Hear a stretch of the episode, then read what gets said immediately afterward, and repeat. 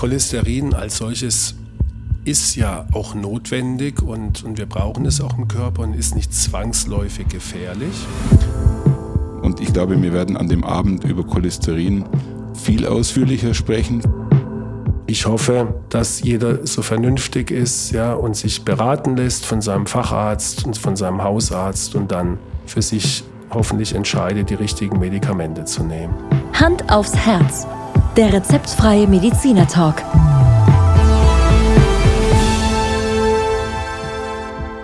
Hallo und herzlich willkommen bei Hand aufs Herz. Geschichten rund ums Herz mit professioneller Begleitung von Dr. Markus Knapp. Mein Name ist Thomas Krug und ich freue mich auf die heutige Folge.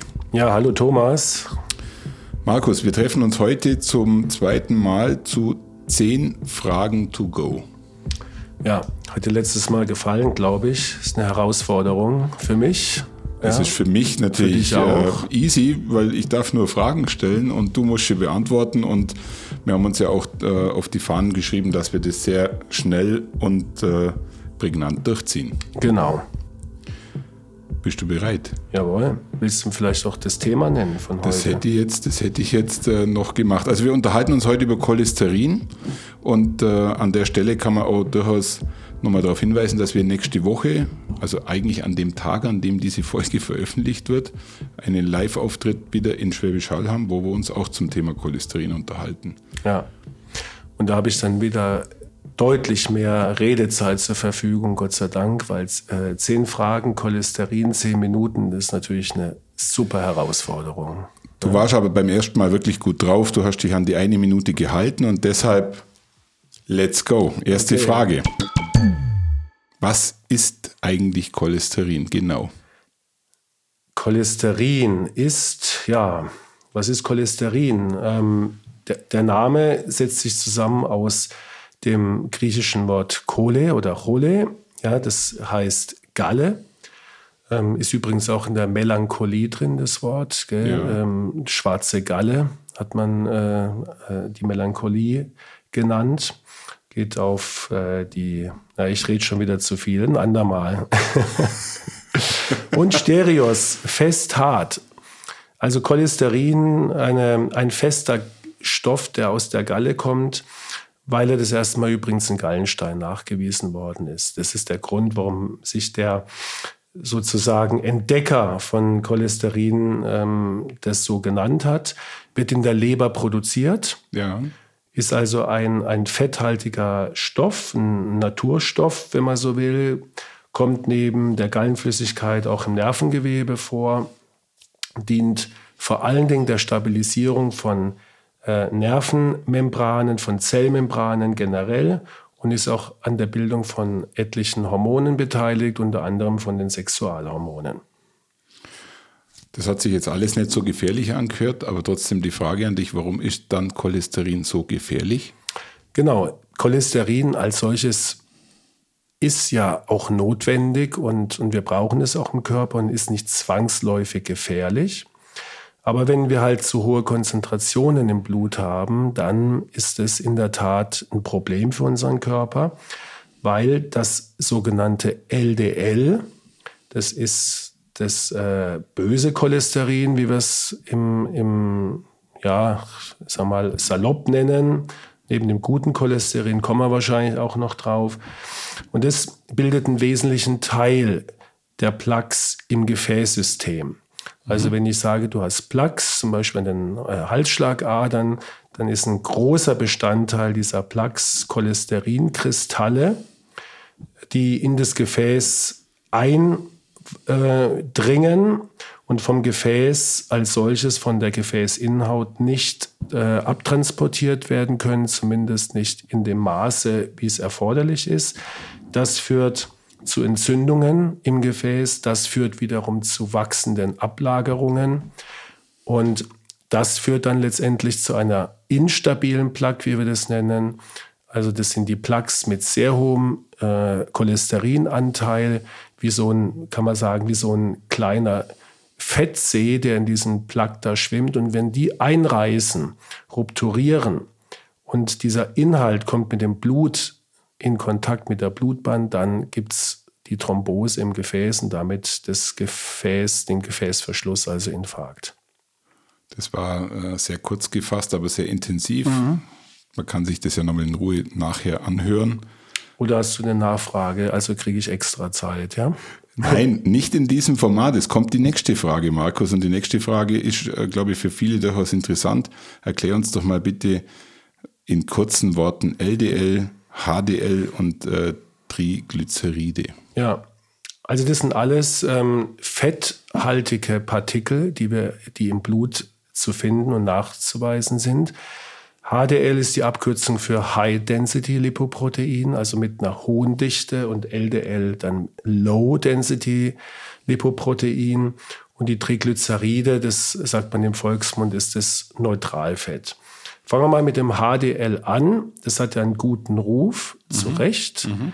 weil das HDL ist für den Rücktransport des Cholesterins vom Gewebe und auch von den Zellwänden in die Leber verantwortlich. Das heißt, wenn ich einen hohen HDL-Spiegel habe, das hat sich auch in Studien gezeigt, dann ist es günstig für unseren Körper. LDL macht genau das Gegenteil, deswegen wird es als böses Cholesterin, obwohl das LDL an sich sicherlich nichts dafür kann. Ähm, es transportiert nämlich das Cholesterin von der Leber in die Endorgane und damit halt ins Blut und damit halt auch in unsere Gefäße. Wände. Und früher hat man, das weißt du vielleicht noch oder, oder vielleicht hörst du es auch immer noch, es ist veraltet, hat man so einen Quotienten gebildet. Ja. Und wenn man äh, ein hohes LDL hatte, dann meinte man, könnte man das mit einem hohen HDL ausgleichen. Das ist aber leider nicht der Fall, mhm. zeigen neueste Studien, sondern das LDL alleine ist ausschlaggebend für unsere, ja, unser Risiko. Und, und die Triglyceride. die Triglyceride. Genau, habe ich noch ähm, vergessen. Das sind, wie gesagt, Neutralfette, die nehmen wir jeden Tag mit der Nahrung auf. Die sind nicht wasserlöslich, die schwimmen also wie Fettaugen auf dem Blut. Du kannst mhm. es auch, wenn jemand, es gibt Krankheiten mit massiv erhöhten Triglyceriden, da schwimmt dann wirklich wie auf der Hühnersuppe eine Fettschicht auf dem Blutserum. Mhm. Und die werden in der Regel oft äh, sofort äh, in die Nahrungs-, also in unseren Energiehaushalt eingespeist. Die werden also umgewandelt in Energie. Und das sind auch die Partikel, die, wenn du zu viel Triglyceride isst und mal wieder zu viel Schweinshax im Allgäu gegessen hast, äh, in dein Bauchfett gelangen, direkt im Maul. Punkt. Und jetzt habe ich eine Frage für dich, die kannst du mit einem Wort beantworten. Denke ich zumindest. Wie hoch darf dann mein LDL-Spiegel sein? das war ein, war ein netter Witz. Gell? Wahrscheinlich hast du dich, wie ich dich kenne, belesen und weißt ganz genau, dass ich dir keine pauschale Antwort geben kann. Ich habe es versucht, ich habe es versucht. Ähm, es ist wirklich komplex, ähm, aber es gibt eine Antwort. Das, das LDL ist in Abhängigkeit von deinem Gesamtrisiko zu sehen. Zum Beispiel bei Gesunden, bei Patienten, die überhaupt keine Risikofaktoren haben, die jung sind, da äh, empfiehlt jetzt, ähm, empfehlen die Leitlinien, Spiegel, die sollten nicht über 110 sein, LDL. Ja?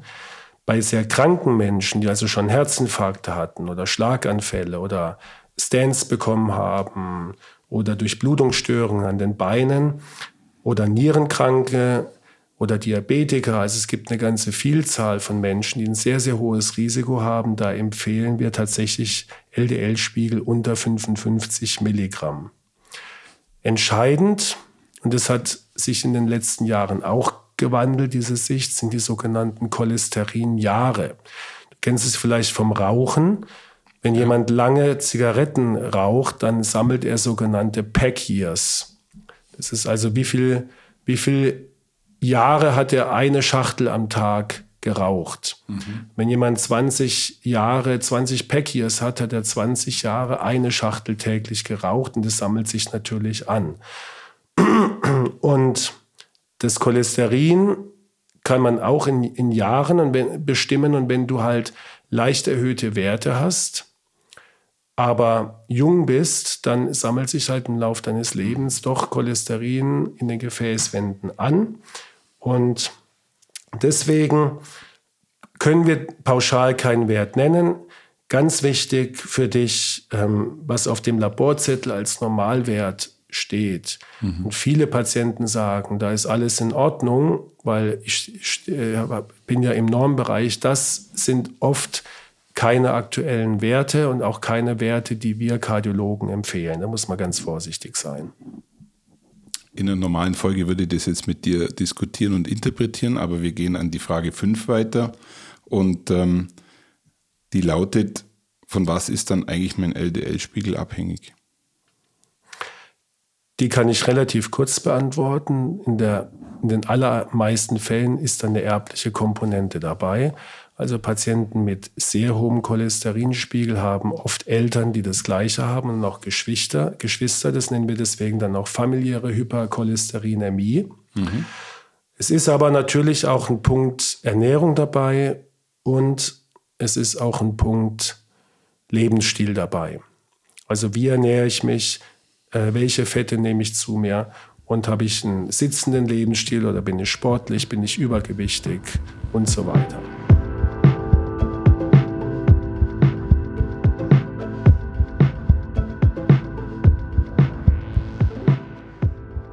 Daran würde ich gleich die Frage 6 anschließen, die dann doch wieder in den Bereich der Ernährung reingeht, weil ich glaube, speziell bei Cholesterinspiegel stellt sich oft die Frage, wie stark die Ernährung dieses beeinflusst. Ja, also ich würde mal sagen, zu, die Cholesterinspiegel lassen sich in der Regel mit, wenn du jetzt äh, dich sehr, sehr schlecht ernährt hast und wirst also vom Saulus zum Paulus mhm. und äh, machst danach alles richtig, dann kannst du mit Sicherheit deine Cholesterinspiegel in einem ja, Bereich von 20 bis 30 Prozent senken. Aber du siehst, es reicht nicht aus, von einem sehr, sehr hohen Cholesterinspiegel auf einen normalen nur durch Ernährung zu kommen. Mhm. Was kannst du richtig machen? Du kannst, du musst nicht fettarm essen. Das denken die meisten Menschen, dass sie äh, auf Fett generell verzichten müssen. Das ist falsch. Es gibt gute Fette, die sind auch wichtig. Und dazu gehören die pflanzlichen Fette mit Ausnahme vom Kokosöl, das sollte man weglassen, oder Palmöl.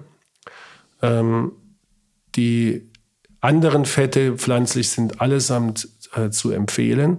Es gibt auch die äh, Fette im Fisch, im fetten Seefisch, zum Beispiel Lachs oder Hering, was, was sehr, sehr gut ist. Und ähm, du solltest alles, was frittiert wird, davon die Finger weglassen. Weil die haben alle diese Transfette oder gesättigten Fettsäuren. Das sind die schädlichen, die sehr, sehr viel dann LDL enthalten. Und ähm, um es auf den Punkt zu bringen, Mittelmeerdiät haben wir auch in anderen Folgen ja. öfters angewandt und besprochen. Also so leben wie am Meer mit viel Olivenöl, mit viel Obst, Gemüse und Fisch, dann machst du sehr viel richtig. Markus, mit der Frage 7 gehen wir in den Bereich der Medikamente. Was sind Statine? Entschuldigung, was sind Statine und wie wirken sie? Ja, Statine war schon richtig. Ähm, so nennt man dies. Das ist die wichtigste Medikamentengruppe, die wir anwenden bei der Behandlung vom hohen Cholesterin. Und die Statine, die verhindern die Bildung von Cholesterin in der Leberzelle. Mhm.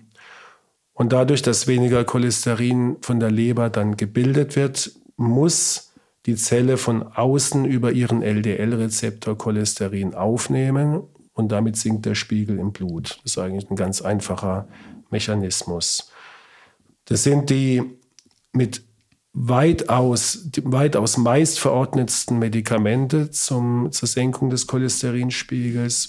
Wir haben auch eine signifikante Reduktion jeweils zu, zu sehen im, im Blut, wenn wir die Medikamente verordnen.